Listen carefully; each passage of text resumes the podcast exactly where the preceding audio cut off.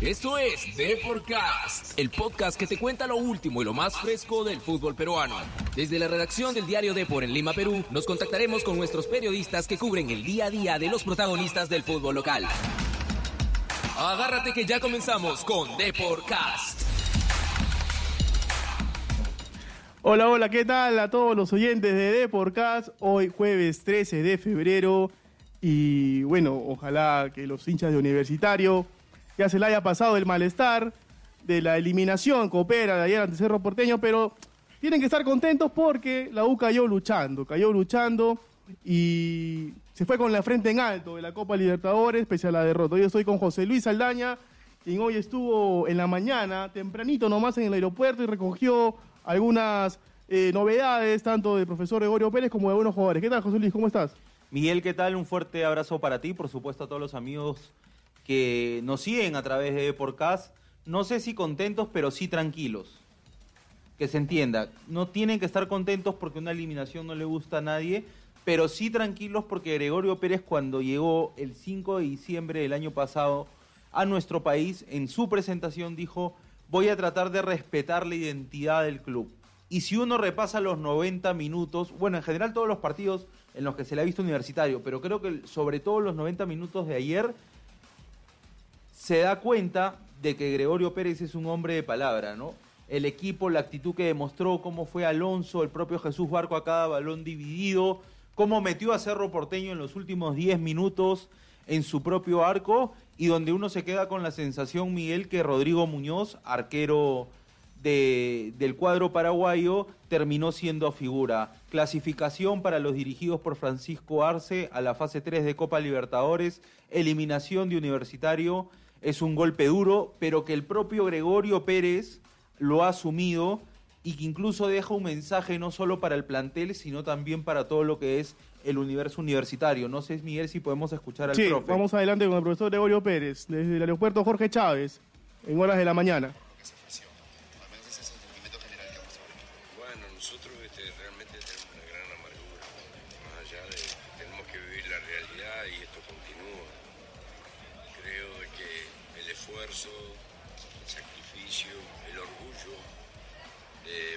Esta camiseta de los jugadores merecían por lo menos la paridad y ir a una definición por penal.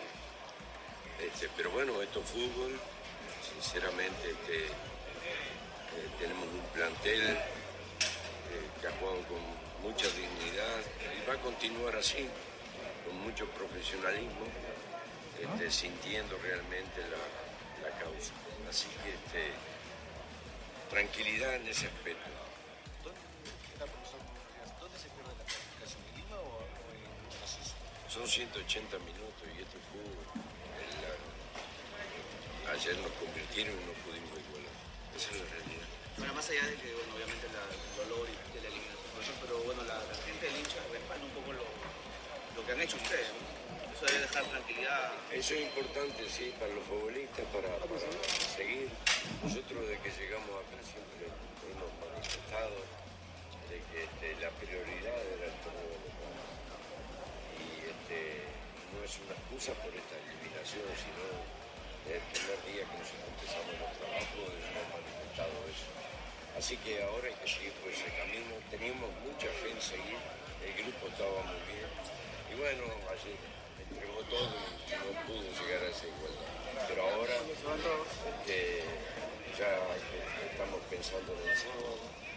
Mañana nuevamente nos reencontramos en el estadio y de ahí ya viajamos para afrontar el partido, el tercer partido por la Liga local. Gracias, ¿Cuánto, Martín. cuánto le afectará a Universidad de Deportes esta eliminación de cara al inicio, a retomar el campeonato de la Liga? Bueno, vamos a tratar por todos los medios que, que no se sienta más allá de que existe una amargura, pero hoy ya hemos hablado con el grupo anoche mismo, enfocarnos en, en lo que viene. Esto ya no tiene arreglo, lamentablemente hemos quedado en el camino. Este, es una ilusión muy grande que teníamos, pero bueno, hay que ser realista y ahora este, cambiar el chip. ¿Qué ¿Podría beneficiar, profesor, por el hecho de que la U jugando torneo internacional, el ritmo de competencia, va a llegar bien al torneo local, digamos, va a continuar el torneo local, pero ya, digamos, con un plus de haber jugado más partidos, quizás. Sí, lógico. Ahora se va a jugar cada siete días, hay un tiempo recuperación. Acá no hemos tenido recuperación. Pero bueno, eso no indica que hayamos perdido la clasificación. Es una realidad. Este, pero bueno, yo pienso de que nosotros este, vamos a tener mayor recuperación, ¿no? Y bueno, el rendimiento tiene que ir, este, iríamos avanzando. Hemos arrancado muy bien la liga, ganando partidos difíciles. Ojalá que podamos seguir, este, y eso es lo que pensamos ahora en el- en- a partir del día sábado en adelante. Hubo, hubo altos rendimientos, pero también algunos que de repente no reeditaron lo que usted esperaba. Yo no voy a ponerme a analizar ahora eso. El responsable de esto soy yo. No gusta echar la culpa a nadie, ni, ni públicamente estar manifestando que futbolista tuvo un rendimiento y quién no. Eso no, eso no lo hago nunca. Profesor. Un momentito, déjeme terminar. Eso no lo hago nunca. ¿sí? Este, cada uno entregó lo suyo dentro de lo que yo le pedí. A veces los rendimientos de algunos no pueden ser, pero también los rivales juegan y nos tratan de neutralizar como nosotros hacemos con ellos también. Así que este, yo creo mucho en este grupo, un grupo que no es amplio, ¿sí? ustedes lo saben, eh, para lograr el objetivo que, nos hemos trazado. Ahí está la palabra, Miguel, de Gregorio Pérez, técnico de universitario. Me quedo con, con esa frase donde blinda el grupo y asume el- la responsabilidad de, de esta eliminación de la fase 2 de Copa Libertadores ante Cerro Porteño. Creo que, que en eso radica también la confianza que tiene el jugador hacia él, ¿no? Donde, donde él pone el pecho, por decirlo de alguna manera, por sus dirigidos. Otro detalle a destacar del técnico uruguayo es que menciona y dice, hay que cambiar el chip. No, no rápidamente, porque si bien es una eh, derrota dolorosa, es la realidad y ya no se puede cambiar. Lo que sí se puede hacer es meterse de lleno en la Liga 1, donde Universitario viene haciendo las cosas bastante bien. Dos partidos, seis puntos, un triunfo importantísimo en Arequipa, plaza muy complicada ante Melgar de Carlos Bustos, que viene que viene bien también, salvo ese tropiezo en esa primera fecha. El equipo de Carlos Bustos lo viene haciendo bastante bien.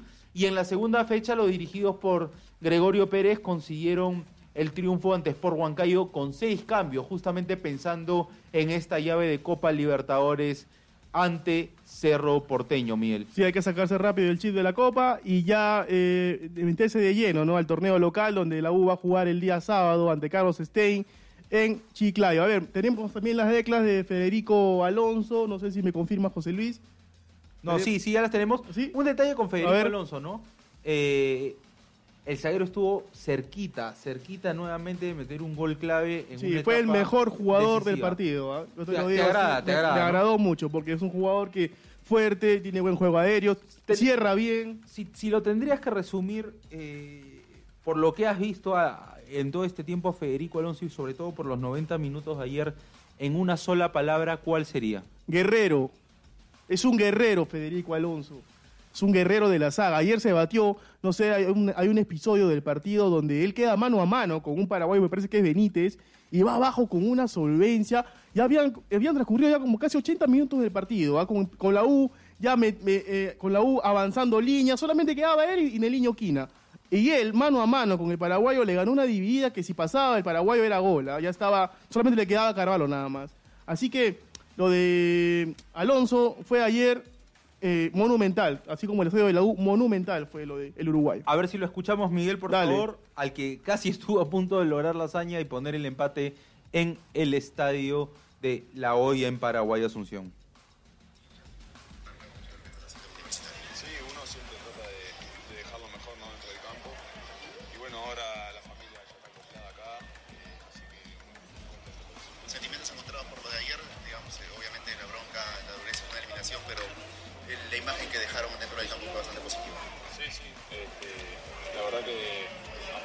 Amargura, ¿no? Amargura, este, pero sí orgulloso de, de mis compañeros que dejaron todo dentro del campo y bueno, dejamos una buena imagen que la U se va a seguir respetando. Ahora, ¿cómo estás? Eh, Alonso, el hincha resalta tus cualidades en la parte defensiva. ¿no? Hace mucho tiempo que Universitario no tiene un zaguero con mucha garra, con mucha personalidad y sobre todo teniendo fútbol. ¿no?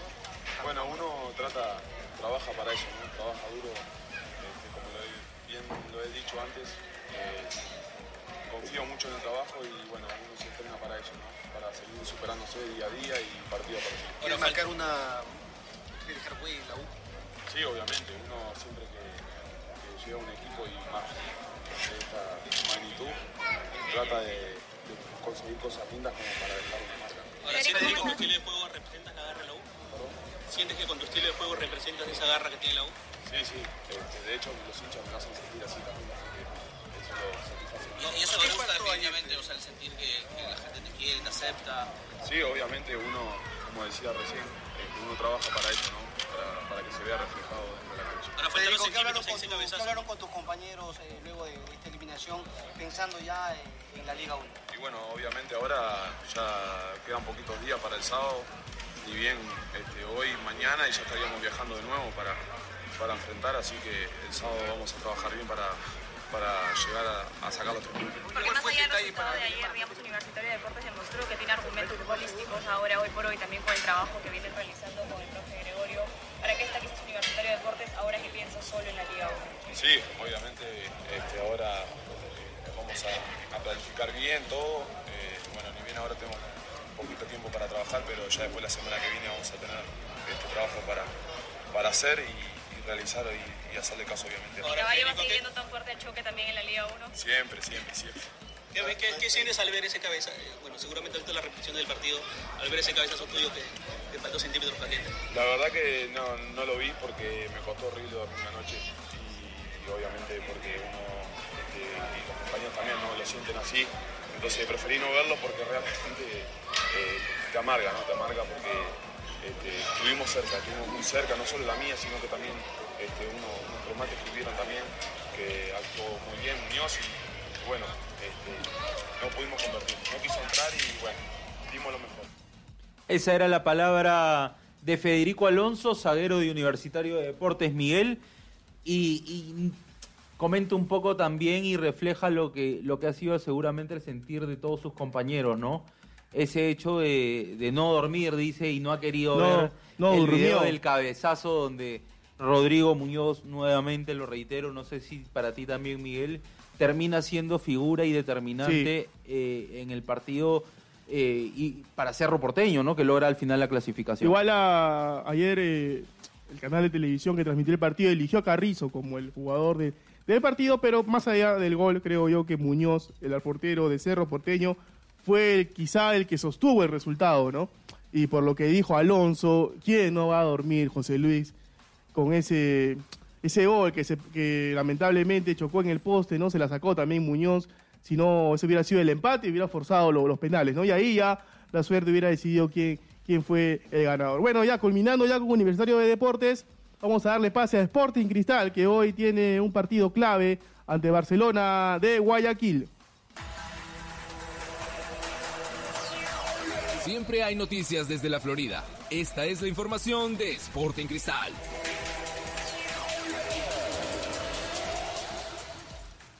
A ver, hoy 7 y 30 de la noche, Sporting Cristal recibe a Barcelona de Guayaquil con la misión de, a ver, la misión de anotar cuatro goles, ¿no? Para forzar los penales y cinco, una diferencia de cinco para poder acceder a la tercera fase de la Copa Libertadores. Muchos piensan que es una misión casi imposible, pero esto es fútbol y bueno, vamos a ver cómo le va a los celestes. A ver, Cristal alineará de la siguiente forma. Este es el 11 que va a mandar Barreto a la cancha. Va con Álvarez en el arco, esta vez línea de cuatro, con Madrid por derecha. Los centrales van a ser Merlo con Chávez y por izquierda Loyola. Línea de tres, ojo en el medio, ¿ah? con Cazulo como volante de contención, acompañadito ahí de dos enlaces, ¿no? Una especie de enlace que va a ser Gerald Tábara con eh, eh, Calcaterra, ¿no? Y arriba un tridente ofensivo, quizá para buscar rápidamente los goles que necesita Sporting Cristal, va a ser Sandoval por derecha, por izquierda va a estar el Titi Ortiz y como única punta Emanuel Herrera. Dura misión, José Luis, la que tiene Sporting Cristal hoy en la noche, ¿ah? Sí, pero es una oportunidad también para que este plantel refleje lo que es la raza del club, ¿no? De la institución en general. Fue una llave complicada en la ida, eh, un 4 a 0 categórico de Barcelona, donde si bien se reconoce eh, la superioridad del rival, no sé si con un cristal al 100% y quizá con el plantel o el planteamiento, perdón, eh, que normalmente nos tenía acostumbrado Manuel Barreto, hubiera sido así de amplia esa distancia entre ambas instituciones. Lo cierto es que hoy tienen, después de una semana dura por todos los acontecimientos que han ocurrido entre un sector de la hinchada y Manuel Barreto, eh, me parece que hoy es un día importante. ¿Por qué no para lograr la hazaña en buena hora? Porque hoy no juega Cristal, juega el Perú. Es equipos cada vez que juegan a nivel internacional nos representan.